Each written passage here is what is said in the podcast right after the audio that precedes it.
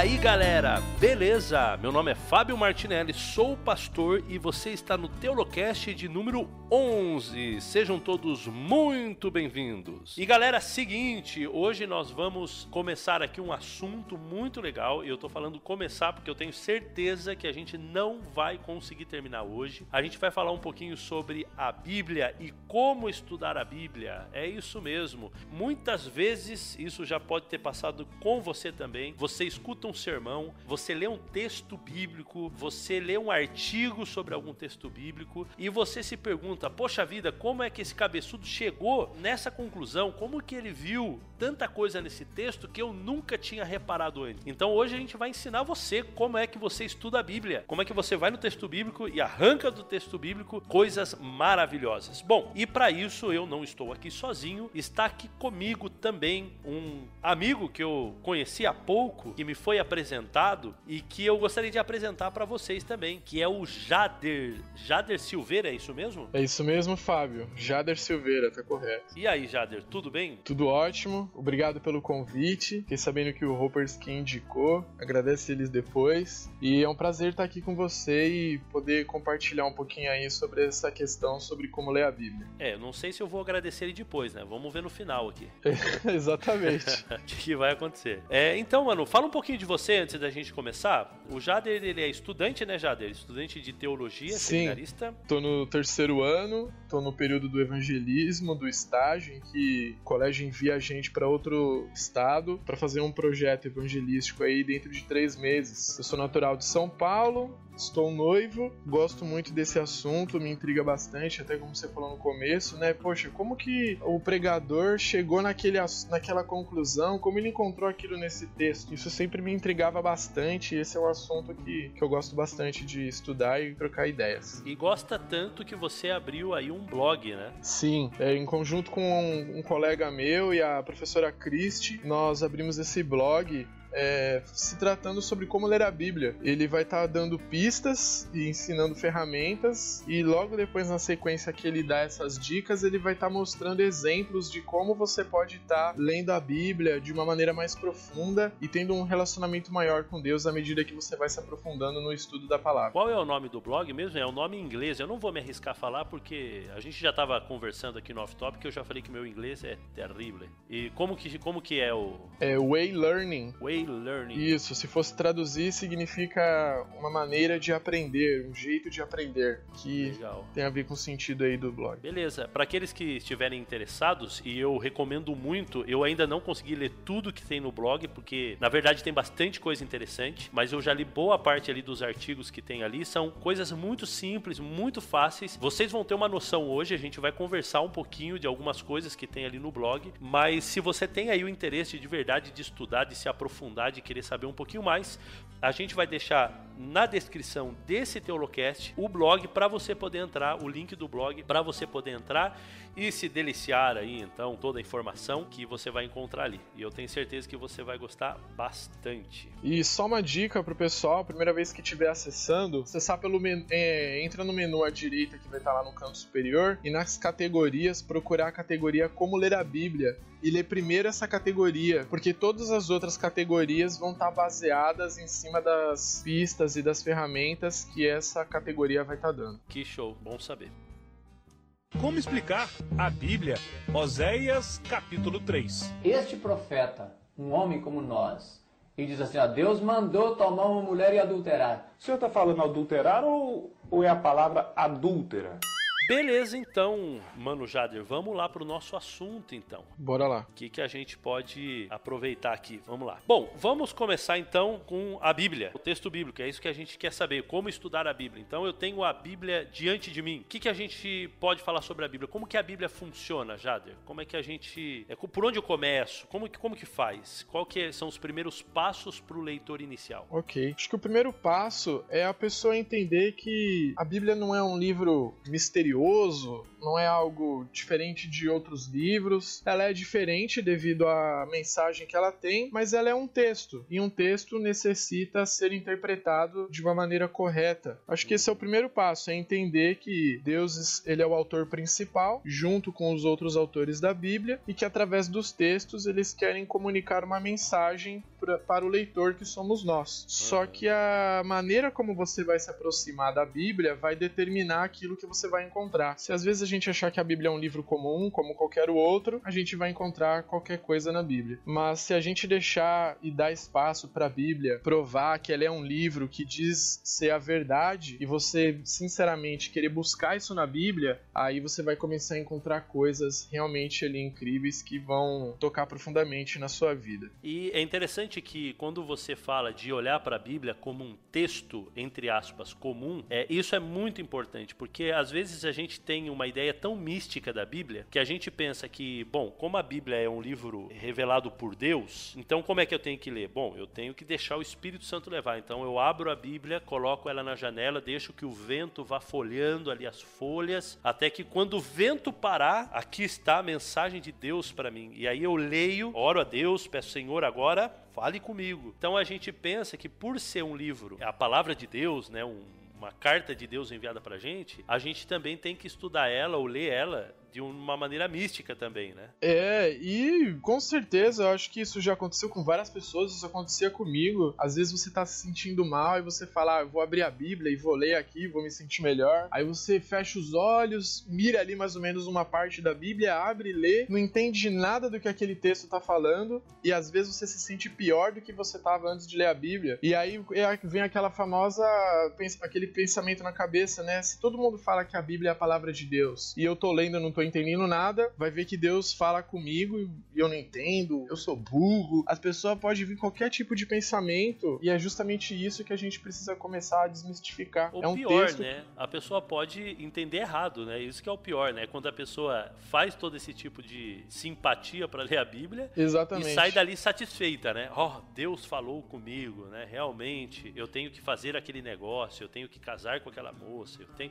porque Deus falou comigo através da palavra. Então, eu acho que o pior do que você sair triste porque não entendeu é você sair feliz porque entendeu errado, né? É, acho que é pior ainda. Acho que a pergunta mais importante também que a gente deve se fazer como um leitor da Bíblia é perguntar o que que o autor do livro que você tá lendo tá tentando te dizer. Que muitas vezes é comum a gente ler um texto e querer pular logo pra aplicação, né? Ah, isso aqui, ó, isso aqui pra minha vida é isso, Deus vai me ajudar por causa disso e disso. E aí a gente pula a parte da interpretação muito rápido, e isso também faz com que nós temos, fazemos uma aplicação do texto errado. Porque se a gente não entende nem o que o autor estava querendo dizer primeiro, como que a gente vai ser capaz de poder aplicar aquilo para os dias de hoje, né? É verdade. E é legal. A Vanédia, ela falou, foi no Teolocast de número. Deixa eu só confirmar aqui. Aí eu já faço uma propaganda pra galera. Quem acompanha os nossos Teolocasts já conhece a Vanédia, porque ela já participou de dois Teolocasts. No Teolocast do número 4, no Solo Escritura, ela fala algo muito legal. E eu acho que você vai concordar, Jader. Ela diz assim que é, muitas vezes a gente vai à Bíblia pensando que a Bíblia é um livro escrito para mim, que o apóstolo João estava escrevendo para mim, né? que os profetas do Antigo Testamento estavam escrevendo para mim. Quando na verdade a Bíblia ela não diz respeito a mim, ela não foi escrita para mim. né? A Bíblia ela foi escrita para um público primário. Ela chega a mim e eu a interpreto a partir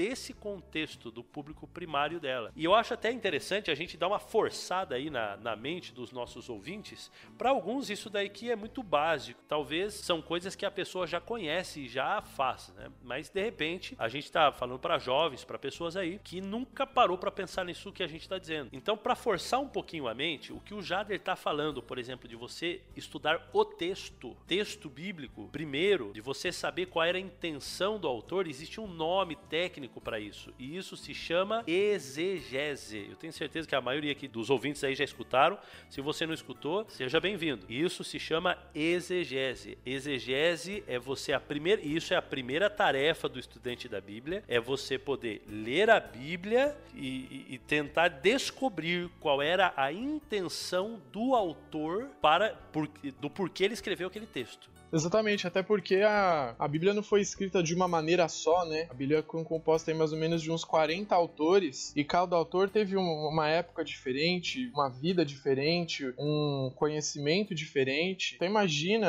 se a gente fosse ler Gênesis do mesmo jeito que a gente lê Paulo, a gente ia chegar a conclusões diferentes daquilo que o autor quer. Ou ler o Apocalipse igual a gente lê os, as narrativas. Exatamente. Aproveitando que você tocou nessa questão aí de narrativas, a Bíblia tem basicamente essas três divisões. Uns 40% da Bíblia, quase metade delas são narrativas, e uh, uns 30% ali poesia, e o restante ali chegando em discurso e prosa. Que aí tem as outras subdivisões dentro, né? Leis, biografias e outros assuntos a mais. E cada uma desses estilos literários tem o seu próprio estilo de interpretação também. Isso é bastante importante. É, e a gente vai falar um pouquinho sobre isso também, né, Jader? Vamos dar uma, Vamos. uma passada aí é, para que o ouvinte tenha uma ideia do que, que a gente está falando, se, se é que já não tem. Então, assim, gente, oração é importante? Pedir o Espírito Santo para guiar a leitura é importante? Claro, é extremamente importante. E foi ele que inspirou e é ele quem nos ilumina para poder entender o texto bíblico. Então, isso é muito importante. Mas existem outras coisas, outros passos que nós devemos fazer, que nós devemos seguir, para a gente poder entender o texto e tirar do texto coisas que realmente ele quer dizer pra gente. É, então, um outro ponto aqui que eu achei bastante interessante do blog é você pensar sobre o texto. O Dr. Reinaldo Siqueira, ele tem um método de estudo dele, se chama é, close reading, é, ler de perto, né? Você observar mais o texto. Então, você ler repetidas vezes o mesmo texto é muito positivo isso, porque você vai, a sua mente vai como que dilatando, ela vai abrindo. Cada vez que você lê o mesmo texto, a mesma história, a mesma porção, a tua cabeça ela vai dilatando, ela vai abrindo. E até porque essa é a primeira pista, né? Simplesmente ler o texto. Às vezes a gente tá sentado ouvindo lá um, uma pregação e o pastor fala assim: ah, vamos hoje estudar Salmo 23. Pá, na hora sua mente já falou, já sei isso eu decoro, não vou precisar nem abrir a Bíblia. Mas aí que acontece o primeiro engano. A Bíblia ela sempre tem algo novo para nos ensinar, o texto sempre vai ter algo novo que a gente pode encontrar. Então a primeira dica aí fica: leia o texto calmamente várias vezes, igual você comentou mesmo, para aquilo ali ficar gravado na sua mente, para a partir daí você começar a pular para as próximas pistas, fazer perguntas, né? Por que que tem essa cena? Por que que isso tá escrito desse jeito? Quem que é essa pessoa? Fazer perguntas pro texto, isso é extremamente importante, né? E realmente quando a gente pensa que já conhece o texto, a gente não não para para pensar em alguns detalhes. E os detalhes são muito importantes na Bíblia. Um outro ponto aqui, eu tô seguindo aqui o blog, tá, gente? Vocês é, vão poder poder é, usufruir muito mais se você entrar no blog e estudar esse blog aí. Usar uma tradição que seja fiel à língua original. Isso é muito importante também. Ou várias traduções, né?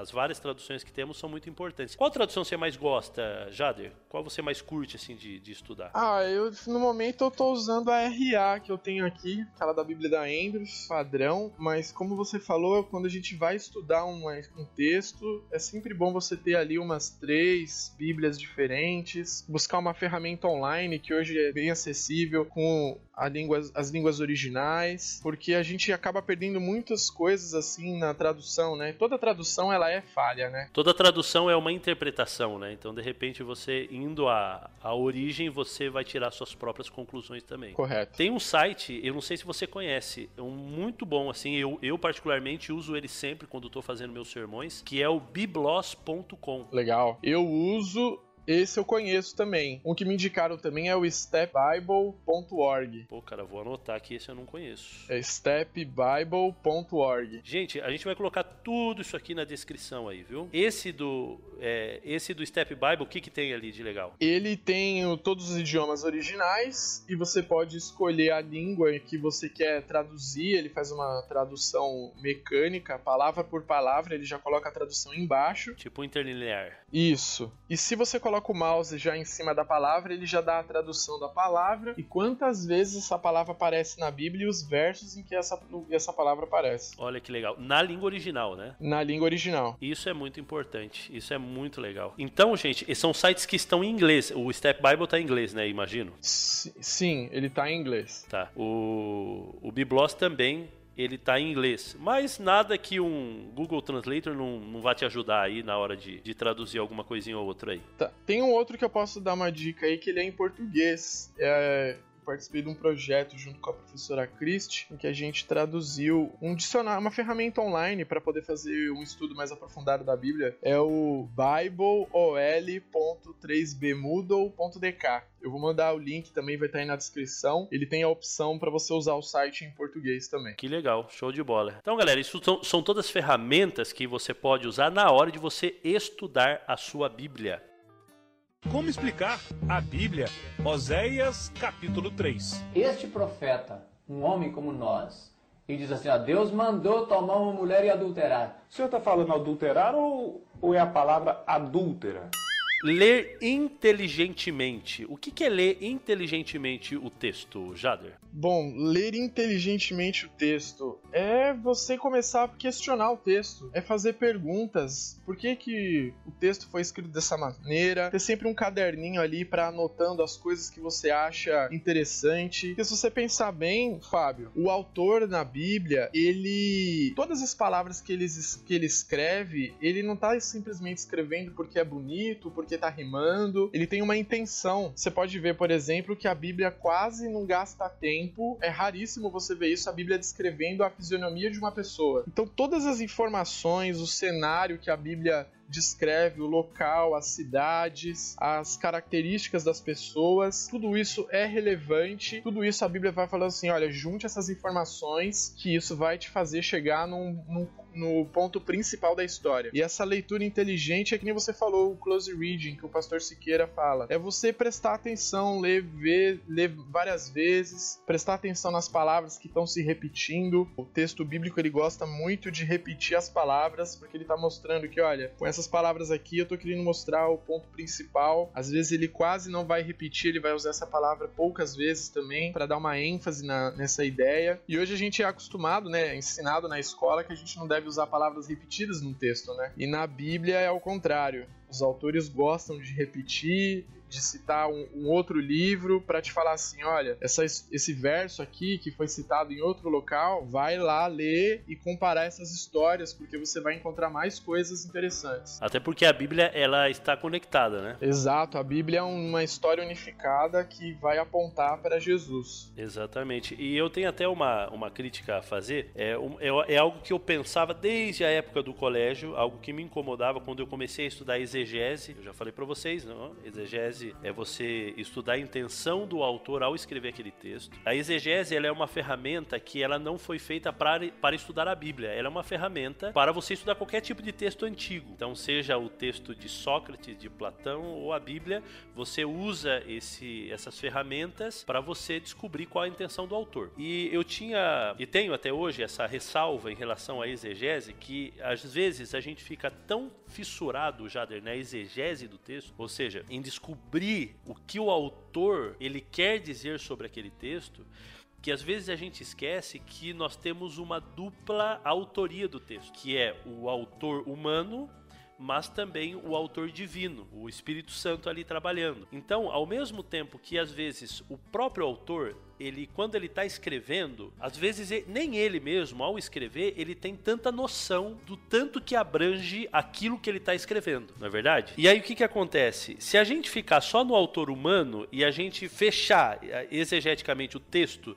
dentro somente daquele pensamento, do que ele poderia pensar, a gente vai limitar a Bíblia a um livro qualquer. Agora, quando a gente pensa que a gente tem que fazer exegese, levando em consideração que não é somente um autor humano, mas também um autor divino por trás disso, a gente vai conectar todos os livros da Bíblia. E a gente vai, exatamente isso que o Jader falou, a gente vai fazer essa conexão muito mais ampla do texto bíblico, levando em conta uma, um contexto maior, que é toda a Bíblia, toda a Bíblia. Então eu acho que isso é bastante importante, né? Ao mesmo tempo que você tem que descobrir qual é a intenção do autor, para quem ele escreveu, quando ele escreveu, qual era a condição política, social da época, tudo isso é muito importante para sua exegese. Até porque entra naquilo que a gente falou no começo, né, que a Bíblia ela é um livro que diz é a verdade e ela quer que você dê uma oportunidade para ela mostrar isso. E essa maneira de quando você tá bom, eu vou dar uma chance da Bíblia me mostrar que ela é a verdade e aí ela vai te mostrar realmente que tudo que foi escrito é uma história única só. Apesar de ter vários livros ali na Bíblia, todos eles vão contar uma história só.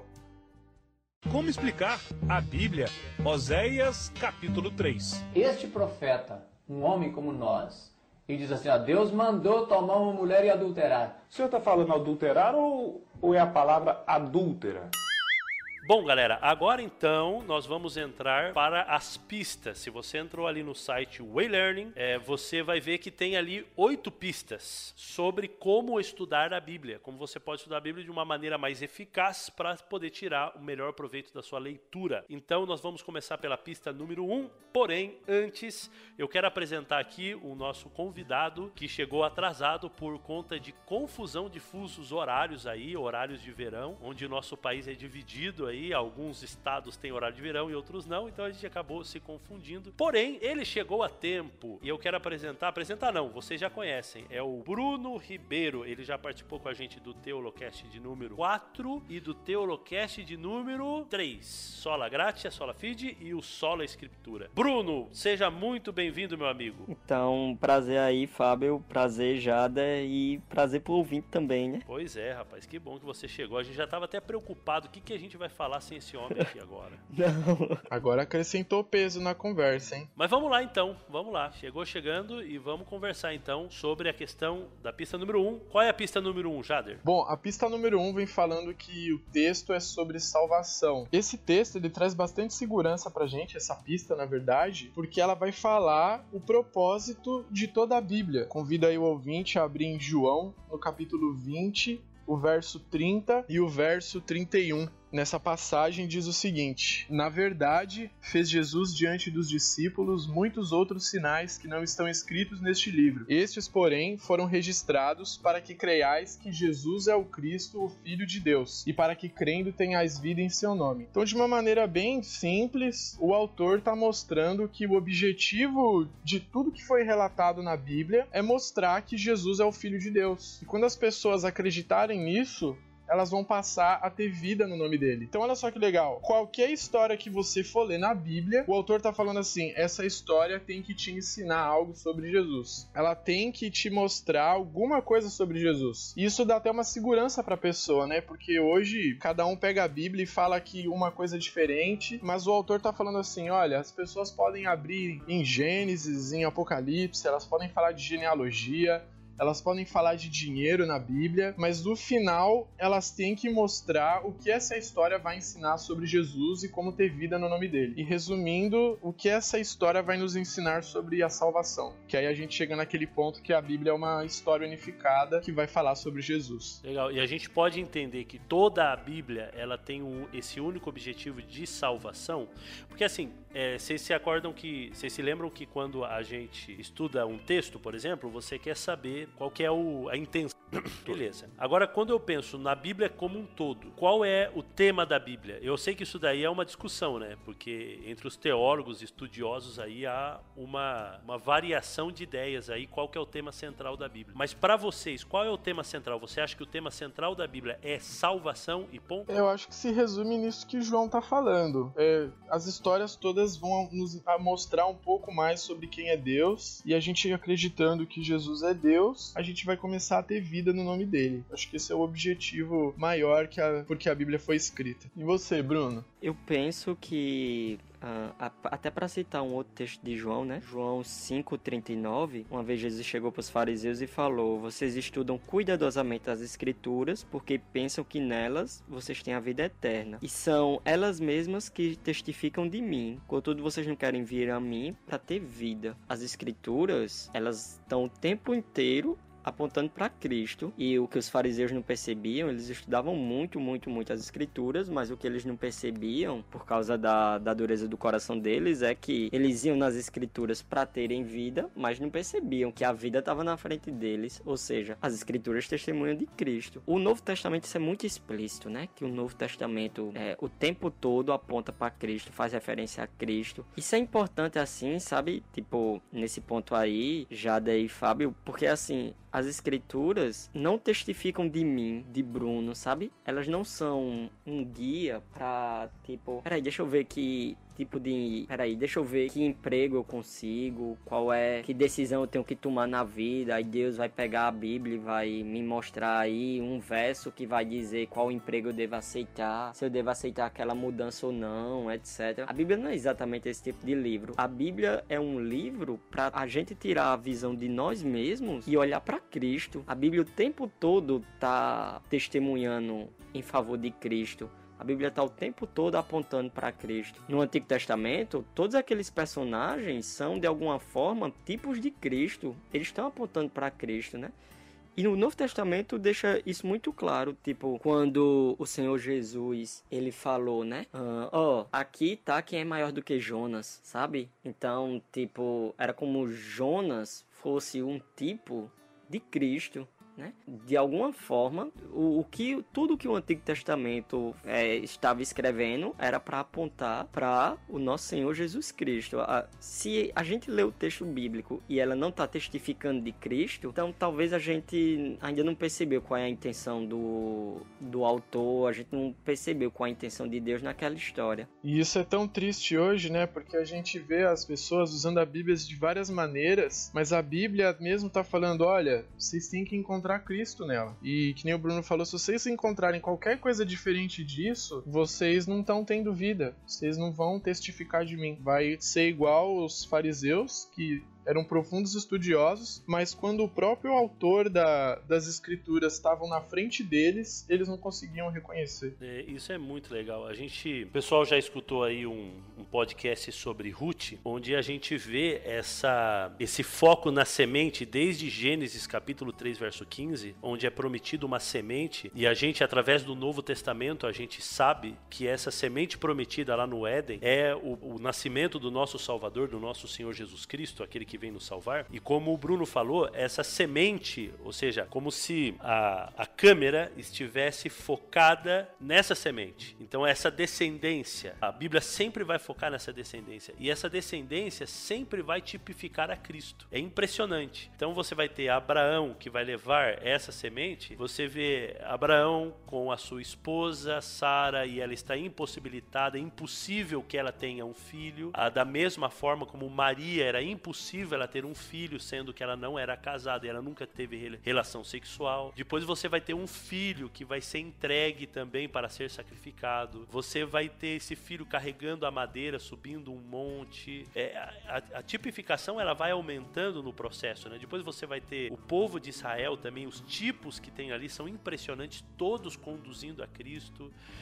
É, você vai ter a, a, própria saída do povo de Israel do Egito, a libertação, Moisés ali como um tipo de Cristo, Josué entrando em Jericó como um tipo de Cristo. É, então a, a, tipificação do Antigo Testamento ela sempre vai apontar para Cristo, né? As profecias dos profetas então do Antigo Testamento vão apontar para o Salvador. Então realmente a Bíblia toda, é, eu também concordo com vocês assim 100% que a Bíblia no geral ela tem esse objetivo, ou seja, quando eu vou ler a Bíblia eu tenho que saber saber, eu tenho que tirar essa conclusão também. Eu tenho que olhar para a Bíblia e dizer: Senhor Jesus, onde está o Senhor aqui nesse texto? Onde está a salvação? Onde está o caráter de Deus? Então, como o Bruno falou até no outro podcast sobre solos cristos, a Bíblia não é sobre, uau, como José foi um cara fiel, como Jó foi um cara fiel, como Noé foi um cara fiel. Mas a Bíblia é sobre o caráter de Deus, que independente da, da maldade humana, ele vai cumprir suas promessas, ele faz aliança, ele vai daqui, ele vai dali. Então eu creio que realmente é, nós, como cristãos, cristãos devemos ler a Bíblia com esse foco em nossa cabeça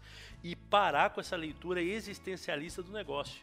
Ou seja, ah, tô, igual o Jader falou, tô angustiado, tô angustiado, vou, vou na Bíblia. O que, que Deus tem para mim para aliviar a minha dor? Não, a Bíblia, apesar de ela fazer isso, ou seja, ela aliviar a nossa dor, mas ela não é um livro especificamente para o meu problema, para a minha história, senão que é um livro que conta de um Deus gracioso, amoroso, que entregou o seu filho por nós e para morrer em nosso lugar e para nos dar a salvação. Então isso daí, se o leitor, olha, se o ouvinte aqui do nosso Teolocast, ele pegar só esse insight aí que a gente está passando para você, só essa ideia que a gente quer que você saia daqui e começar a ler a Bíblia nessa, nesse esquema, meu amigo, já vai mudar muita coisa a sua maneira de a maneira que você vai enxergar as histórias, as profecias, tudo que você lê na Bíblia, os evangelhos. Você, se você ler nesse contexto que a gente está falando de salvação e de Jesus, já vai mudar muita coisa. A gente já conseguiu fazer um avanço muito grande. E do jeito que os autores escreveram a Bíblia, é proposital para você não ter como ler a Bíblia de uma forma apressada. E se você tem como esse pano de fundo, que nem a gente discutiu agora, o plano da redenção, o plano da restauração do ser humano, a imagem de Deus, você vai ler com calma, você não vai ler apressado, você vai começar a ler de uma forma mais inteligente, de uma forma mais calma, e você vai realmente começar a meditar naquilo que você está lendo, e aí você vai realmente começar a entender o que, que a Bíblia está querendo dizer.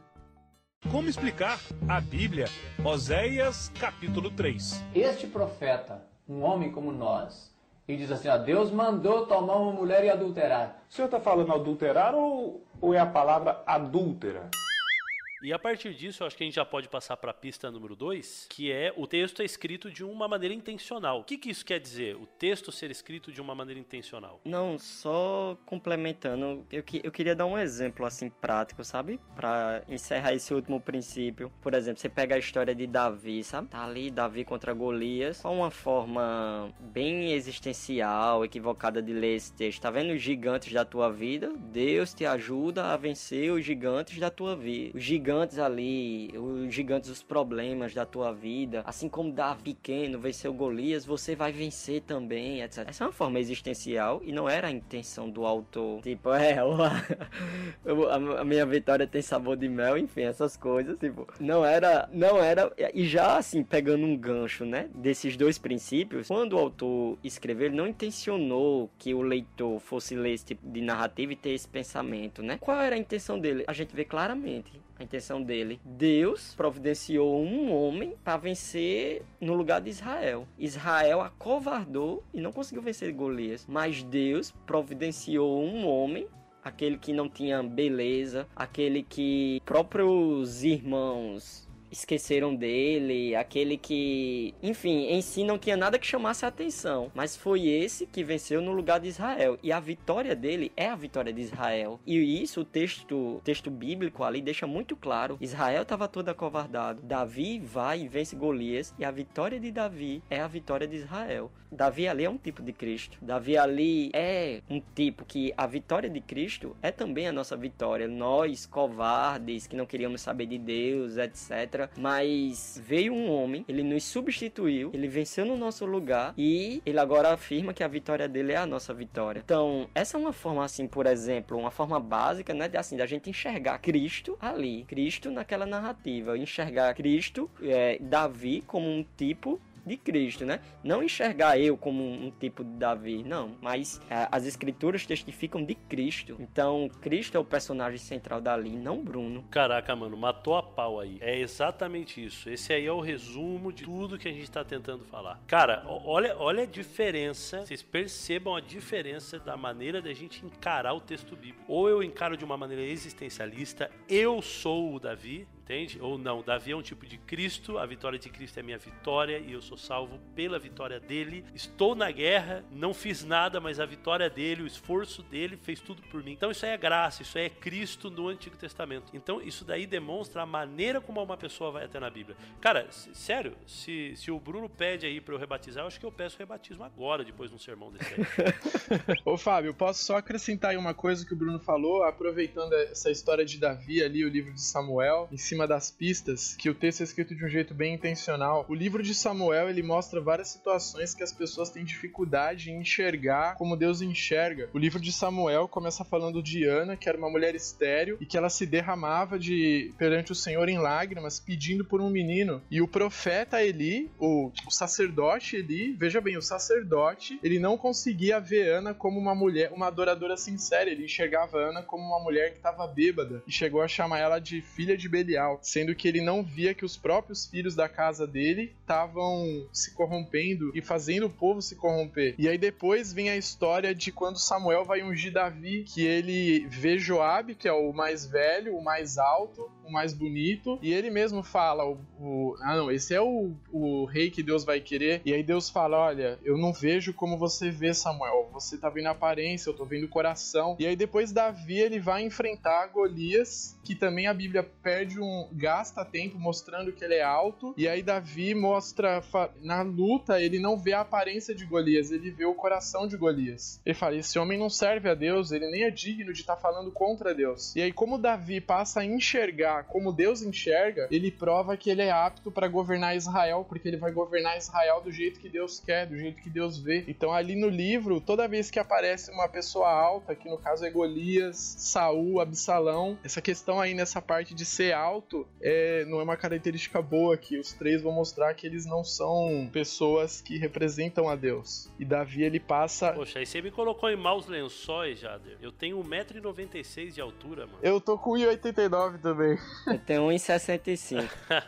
aí, ó, o Bruno, é, o Bruno é o de Deus. É o mais consagrado da galera aí, já, já, já descobrimos. Mas é isso, cara, é que nem a gente fala, você não precisa ter pressa em ler a Bíblia. Procura buscar o quadro geral, procura entender o que, que o, o qual que é o quadro geral do livro. E é isso que é a nossa ideia aqui nessa conversa, entendeu? É mostrar para o autor, falar, olha, tem muito mais coisa além do que você está conseguindo ler aqui numa primeira leitura. Se aprofunda no texto, não aceita como verdade aquilo que foi pregado, vai buscar mais, vai se aprofundar mais. E nisso a pessoa ela só tem a ganhar, que o relacionamento com Deus vai se aprofundar, ela vai estreitar os laços com Deus, a voz de Deus vai ficar mais clara na vida dessa pessoa. E à medida que ela vai lendo o texto, ela vai se colocando no, no lugar do personagem. E conforme ela vai lendo a Bíblia, a Bíblia vai lendo a vida dessa pessoa também. E isso vai mudando a vida dessa pessoa. Então vamos falar um pouquinho da intenção? Vamos sim. Ou seja, o, é, que é a pista número 2, né? Isso. Então o texto é escrito de um jeito muito intencional. Isso. O exemplo que a gente vai usar está em João no capítulo 18, quando Jesus está no Getsemane e ele está para ser entregue e Pedro. Lembra que a gente conversou, né?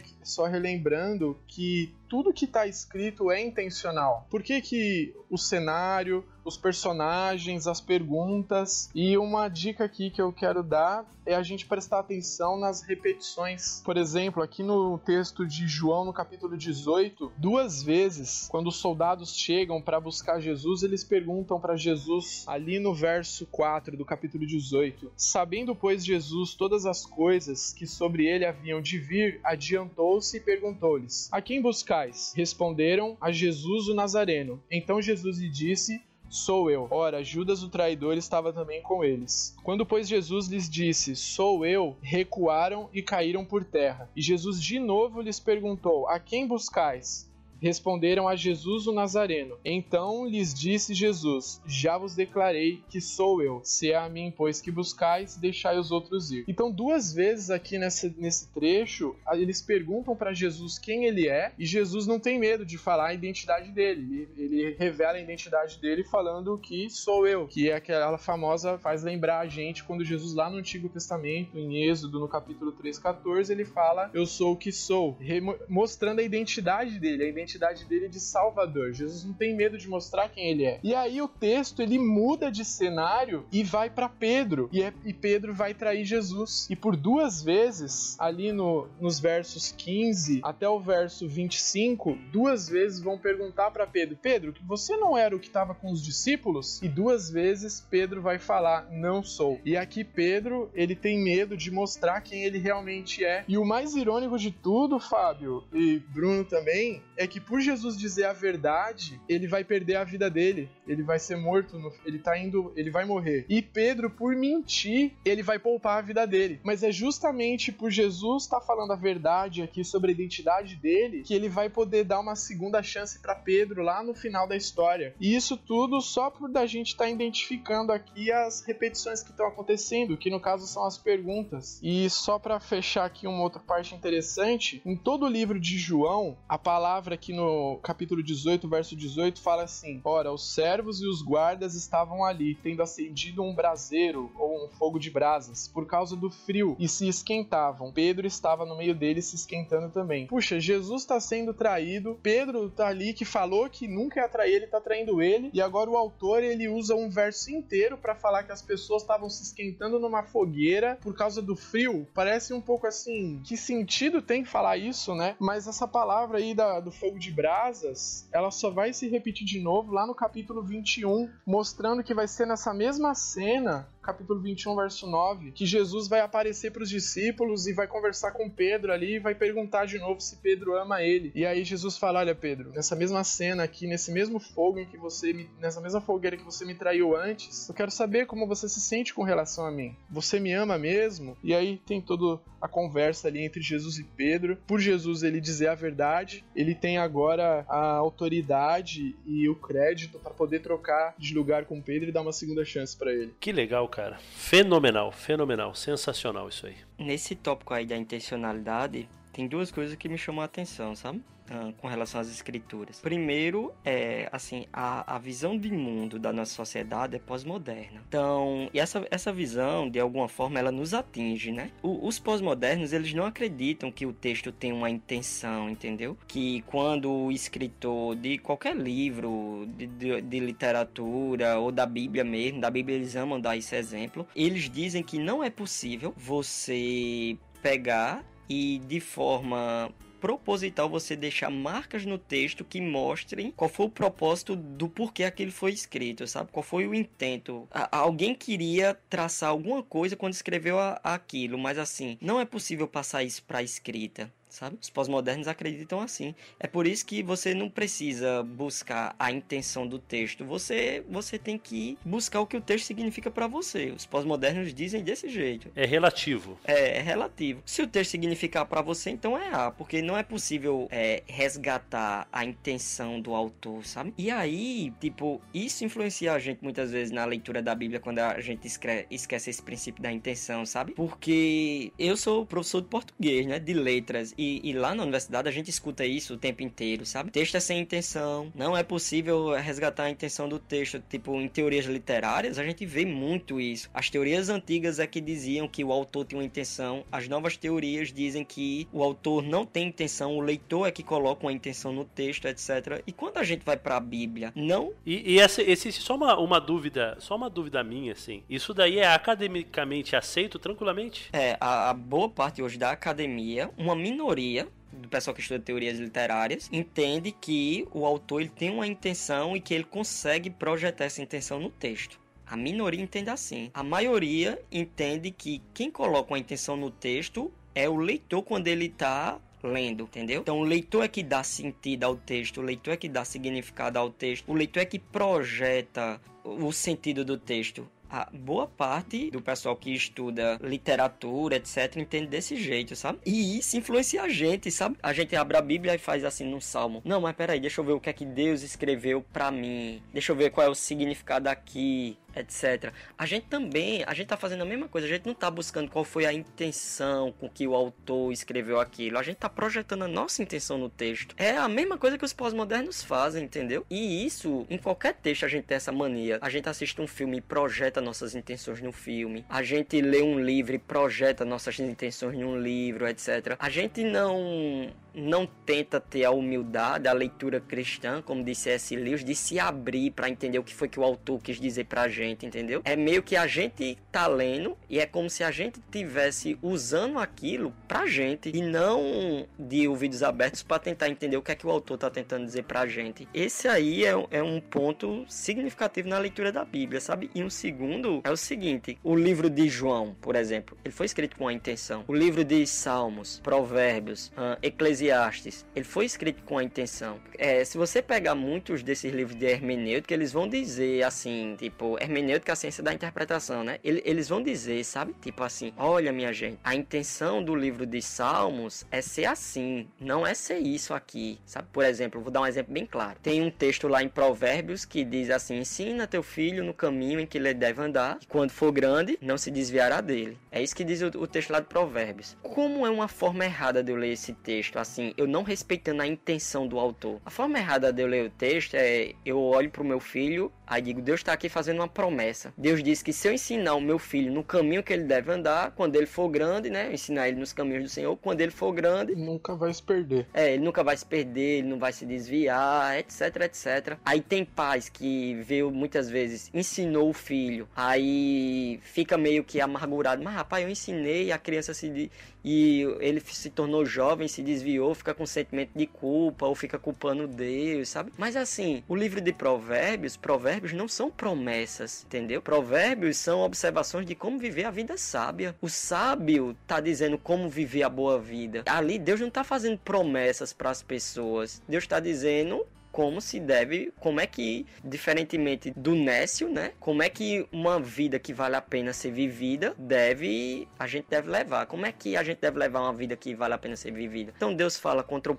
Mas aí vem o leitor pós-moderno. Aham, uhum, e projeta. Acho até também uma das razões por isso também é que a Bíblia ela é acessível para todo mundo, só que para chegar nessas conclusões, fala, nossa, como que o pregador chegou naquela conclusão? Ele se debruçou ali em cima da Bíblia ele gastou horas ali lendo, estudando e pesquisando. E nós somos imediatistas, né? A gente quer chegar, quer se servir rápido, quer um atendimento rápido. Então muitas vezes a gente não vai dedicar tempo para ler a Bíblia, para pesquisar a Bíblia, para querer saber a interpretação real, para depois fazer uma aplicação. Nós somos muito imediatistas, né? E como o Bruno falou, é muito difícil a gente deixar os nossos pressupostos, a nossa bagagem de lado. Falar, não, o que, que a Bíblia tem a dizer e deixar de lado aquilo que, que eu acho que ela tá querendo dizer. Fábio, ô, oh, oh, Jader, tu me lembrou uma vez, Satanás chegou para o Senhor Jesus em Mateus capítulo 4, aí citou o Salmo 91. Ele diz, né, o diabo então levou a cidade santa, colocou na parte mais alta do templo e lhe disse: "Se és o filho de Deus, joga-te daqui para baixo, pois está escrito: Ele dará ordem aos seus anjos ao seu respeito, e com as mãos eles o segurarão, para que você não tropece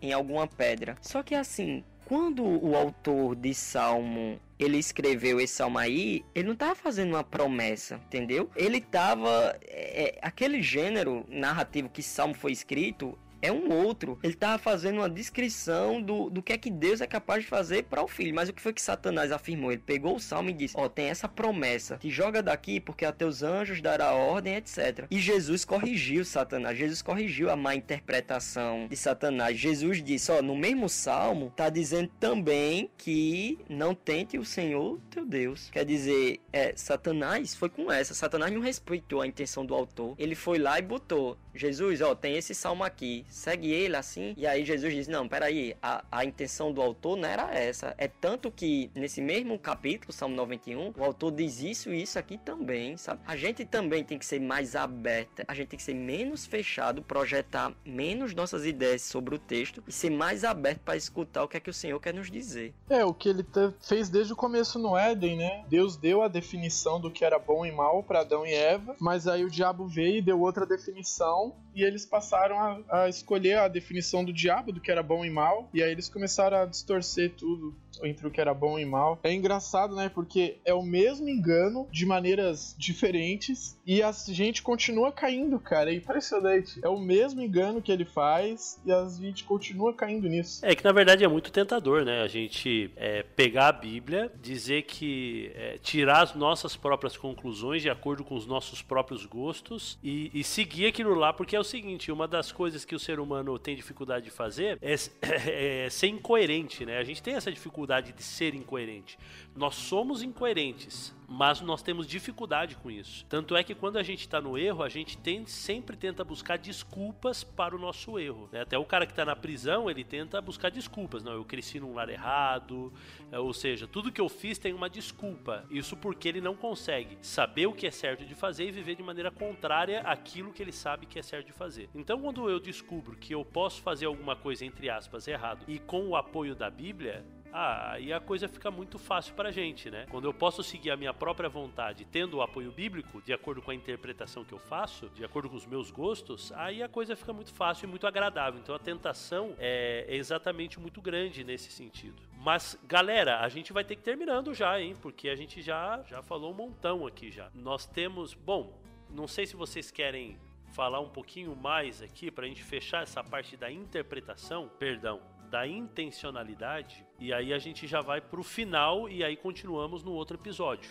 Só queria falar uma coisa sobre os gêneros literários, sabe? Da Bíblia, que tem a ver com a intenção. Eu não sei se, o Jader, eu não li os muito para frente. Fala um pouco sobre gêneros literários mais para frente? Não, ele só vai dando as ferramentas para interpretando. Acho que seria legal o Bruno falar um pouquinho sobre o gênero. Tá, legal. Vamos, vamos nessa então e a gente fecha. Mas eu, eu não, não ia me, me aprofundar não, sabe, Fábio? Era, era só pra... Bom, eu, eu vou falar aqui, aí tu julga. Tem uma coisa assim, tipo... Uh, geralmente os pós-modernos, eles falam assim, ah, o autor já morreu há não sei quantos mil anos, né? No caso, os autores do Novo Testamento há dois mil anos. Como é que a gente sabe a intenção com que ele escreveu, né? Como é que a gente sabe que aquilo é uma parábola, que aquilo é uma carta, que aquilo é uma promessa de Deus, que aquilo é, é uma observação sobre a vida, de como viver a boa vida? Como, como é que a gente sabe essas coisas, né?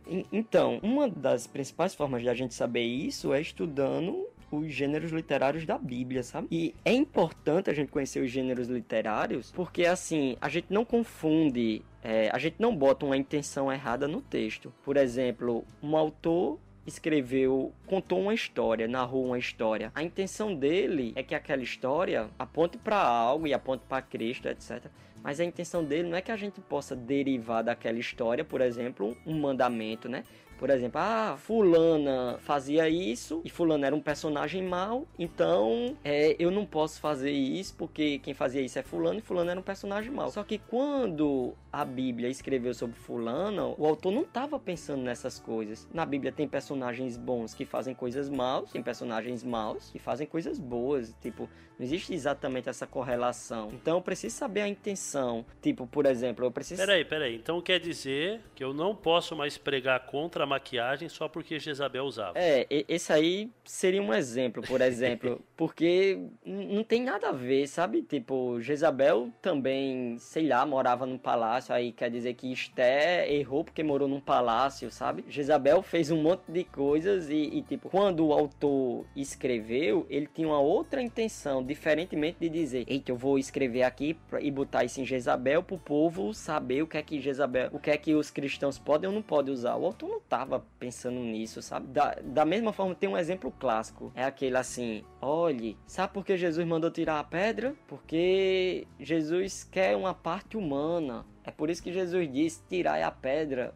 mas assim. Cara, eu já preguei isso já, hein? Eu também já. Acho que todos nós já pregamos isso. eu também já preguei isso. Mas assim, tipo, quando João estava escrevendo, João não pensou assim: eita, eu vou botar estirar a pedra para eles verem lá que, que tem uma parte humana. João não pensou isso. João só pensou que Jesus deu uma ordem e os homens obedeceram. Tirai a pedra. O, o, principal daquele texto não é nem o tirar a pedra, é a ressurreição de Lázaro. Quando a gente estiver lendo a Bíblia, a gente precisa ter pelo menos essas noções. Espera isso aqui é uma narrativa? Qual é a intenção de se escrever uma narrativa? Ah, você descreve uma narrativa contando uma história. Então isso aqui não é que exatamente um mandamento. Sabe? Isso aqui é uma narrativa ah, mas isso aqui é mandamento. Então isso aqui que o apóstolo Paulo escreveu é, é, é, diferente. Isso aqui eu tenho que obedecer realmente. Essa é a intenção. Quando Paulo escreveu aquilo, ele tinha essa intenção que o pessoal lá da igreja de Coríntios lesse e obedecesse. Era essa a intenção dele. E por isso que ele botou naquele gênero. Então, eu tenho, no caso, eu tenho que respeitar a intenção do autor. Aí, tipo, você pode perguntar, né? Como é que eu sei os gêneros da Bíblia, etc. Tem, eu queria indicar até um livro, Fábio. É, se chama Entendes o que Leis sabe? É, é o melhor livro que explica quais são, como é que a gente deve ler um provérbio, como é que a gente deve ler um salmo, como é que a gente deve ler os evangelhos, como é que a gente deve ler uma, uma carta, como é que a gente deve ler uma narrativa. É um livro assim muito bom e que vai ajudar assim a gente demais a respeitar a intenção do autor, sabe? Não a gente projetar nossas ideias sobre o texto, mas a gente começar a se abrir mais para ah, o autor escreveu nesse gênero é porque ele tinha essa intenção. Cara, esse livro que você citou aí, para mim é um dos melhores livros que tem sobre esse assunto, principalmente para para os leigos, né? Para irmãos aí que querem que querem aprender e que querem conhecer um pouquinho mais de cada um dos gêneros literários. Eles escrevem, são dois autores e eles escrevem de uma maneira muito simples. Inclusive, eu fiz nesse ano aqui na minha igreja, eu fiz uma classe teológica e a minha a base do meu do meu estudo foi esse livro. Muito bom. É um livro que a gente estuda em teologia, inclusive. É um livro que todo mundo tem que ler, tem que ter em casa para poder estudar. É excelente esse livro aí. E uma coisa que eu gostaria de deixar também como ânimo aí para os nossos irmãos, quem está acompanhando aí nosso, os nossos podcasts, o Giovanni, Bruno, a Vanetia, eles já participaram de outros podcasts com a gente. E olha só que legal. Bruno, você é formado em teologia? Irmãos, a Vanetia não é formada em teologia. Se você já escutou os podcasts com ela, você sabe que o conteúdo é muito bom. O Giovanni também não é formado em teologia. Aqui, formado em teologia, tem eu e o, e o Jader que está estudando. Por que, que eu estou dizendo isso? Porque você, cara, você não precisa fazer teologia para poder estudar a Bíblia. A gente já falou também em outros podcasts que a gente tem que tirar esse catolicismo de dentro da gente achando que coisa de teologia é do clero, não pertence ao povo comum. Muito pelo contrário, pessoas morreram e deram a vida para que a Bíblia estivesse na sua mão para que você estudasse. O fato de você não estudar a Bíblia, o fato de você ler a Bíblia de maneira mística, isso daí é um desrespeito às pessoas que morreram, entregaram a vida para que você tivesse a Bíblia hoje em suas mãos. Então assim, ó, é um puxão de orelha, é um puxão de orelha para todo mundo, para a gente poder parar e pensar: o que, que eu estou fazendo da minha vida? Será que a Bíblia está servindo somente para eu ler aquele Salmo 23 antes de, de sair para o trabalho? Senhor, meu pastor, não me faltará, Senhor, me abençoe esse dia, tchau, e corre? Não, não, não. A gente tem que mudar a nossa maneira de pensar. Nós temos que ter uma igreja que seja realmente a igreja da Bíblia, o povo da Bíblia. Vocês se lembram disso, né? Que a gente era chamado do povo da Bíblia, né? Então a gente tem que se aprofundar, Bíblia. Eu vejo, Fábio, assim, um monte de, de gente doutorado, sei lá, nas mais diversas áreas, super genial, lá em administração administração, sabe? Super genial em história, em letras, em medicina tal, o, o, os nossos jovens, etc. Mas assim, quando vai botar para estudar a Bíblia, aí coloca um monte de dificuldade, acha que é coisa de especialista. Geralmente, assim, a maioria dos nossos jovens universitários leem textos muito mais difíceis do que o texto bíblico, sabe? E eles conseguem chegar à interpretação correta daqueles textos difíceis que ele lê. Então, tem uma, uma visão aí que precisa ser alterada. Concordo plenamente. Então, para mim é isso. Para mim é essa visão católica aí que a gente tem até hoje, dizendo que não, que é o pastor que tem. Se eu tenho alguma dúvida aí, eu pergunto pro pastor e se ele falar que é sim ou não, ele tá certo, independente. Então tá bem errado isso daí. A gente precisa mudar. Jader, quer fechar a boca do saco aí? Ah, Fábio, eu só queria falar uma coisa. É, eu tenho um amigo meu que ele trabalha no Sírio Libanês. É um hospital em São Paulo, assim, bem de elite, assim, bem rico. E ele falou uma vez que um paciente ele foi internado na UTI durante três meses. E cada noite que ele ficava na UTI, ele tinha que pagar 40 mil reais, Fábio. Então você imagina, cara, três meses pagando cada noite 40 mil reais. Foi uns milhões ali.